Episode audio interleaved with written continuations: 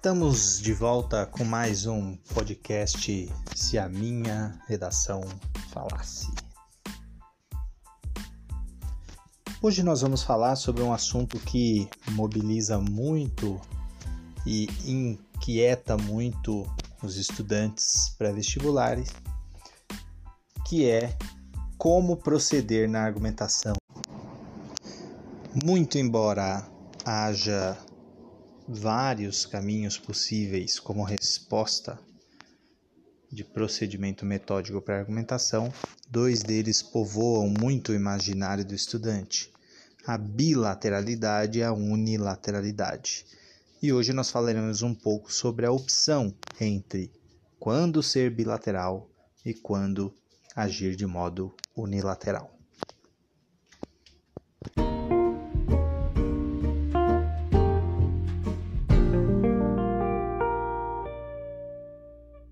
Percepção acerca do tema e do formato do tema em discussão para perceber de antemão qual seria a melhor estratégia a adotar na confecção do seu texto.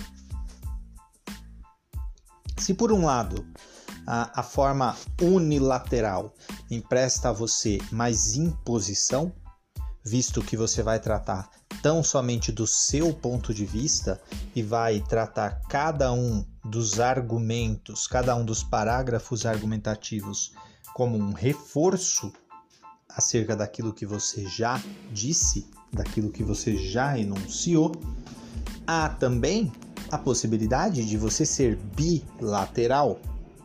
E na bilateralidade, você perde espaço para esse reforço, porém você ganha, evidentemente, amplitude argumentativa.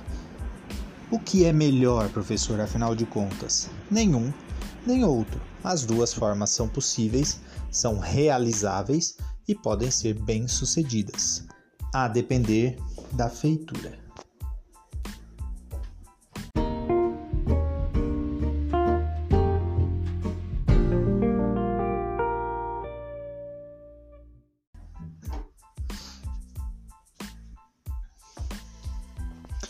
Mas então, professor, assim, quer dizer que é simplesmente optativo e que toda essa nossa conversa então não vale de nada, porque tanto faz fazer de um jeito como do outro?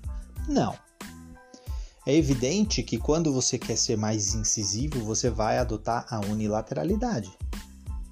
É evidente que quando você quer ser mais abrangente, você vai usar uma forma bilateral.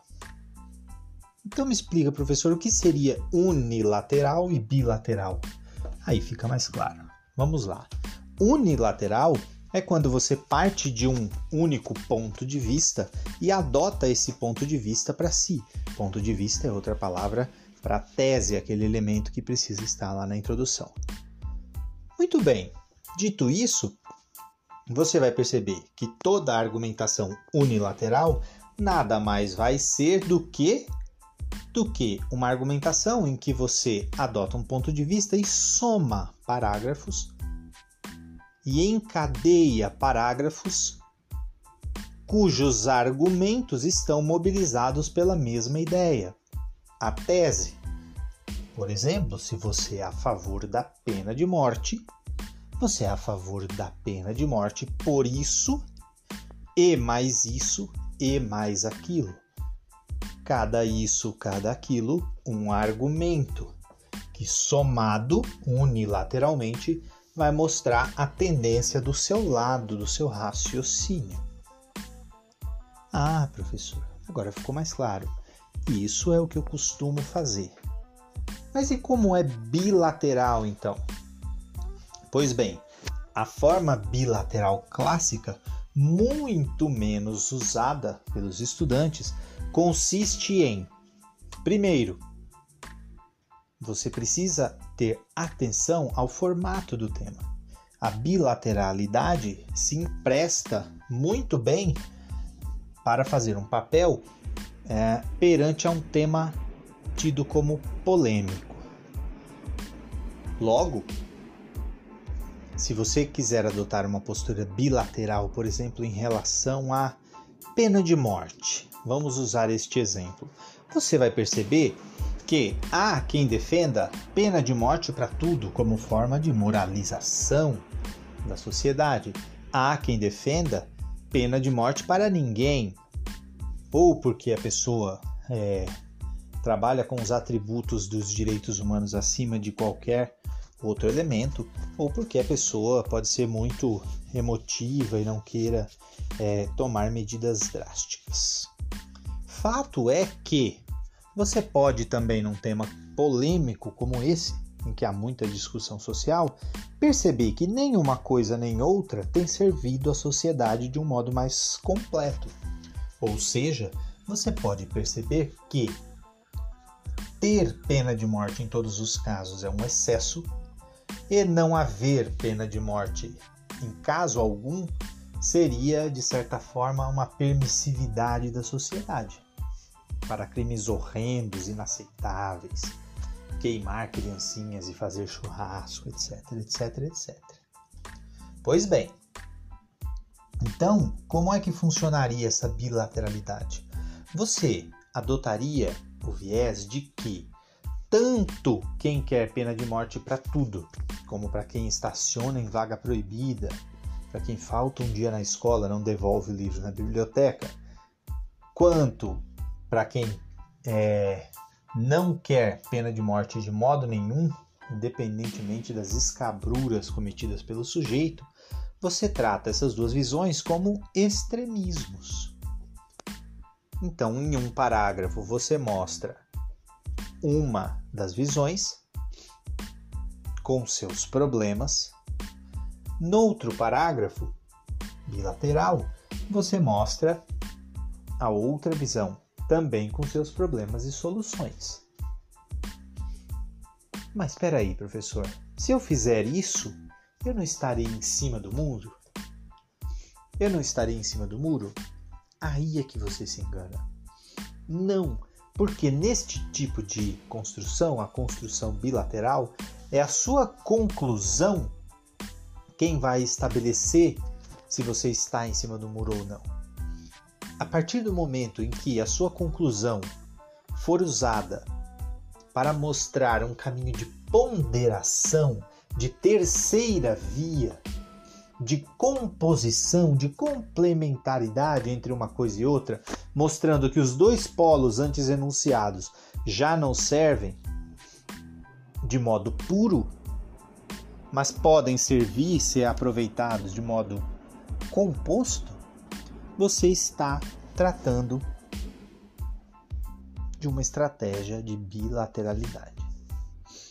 Portanto, a sua conclusão nada mais é do que uma conclusão em que você é menos intolerante ou que você é mais completo por compor uma via que aproveita qualidades das duas outras vias anteriormente apresentadas mas que também é, aperfeiçoa estas vias em relação a espaços ou a situações ou circunstâncias que não estão ali contempladas.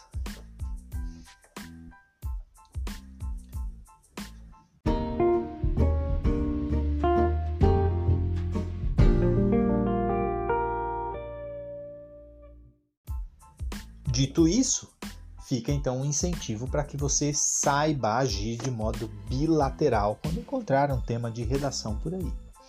Temas polêmicos é o aborto, é a pena de morte, é a eutanásia, todo aquele debate complexo que demanda muito, muita saliva na sociedade para chegar a um bom senso e muitas vezes não se chega.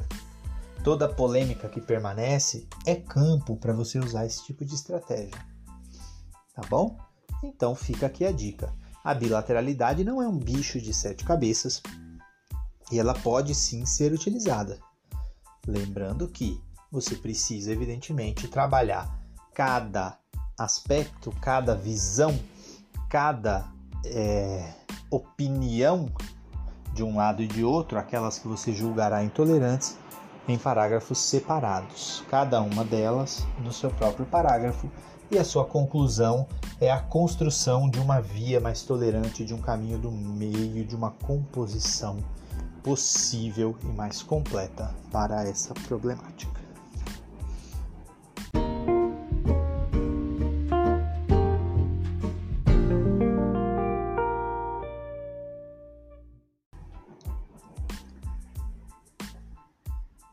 Então, este é o capítulo de bilateralidade do nosso podcast. Se a minha redação falasse, semanalmente haverá conteúdos disponibilizados. Espero que gostem dos conteúdos, mandem sugestões, interajam e serão atendidos na medida do possível. Eu fico por aqui, um abraço a todos e até o nosso próximo encontro. Valeu!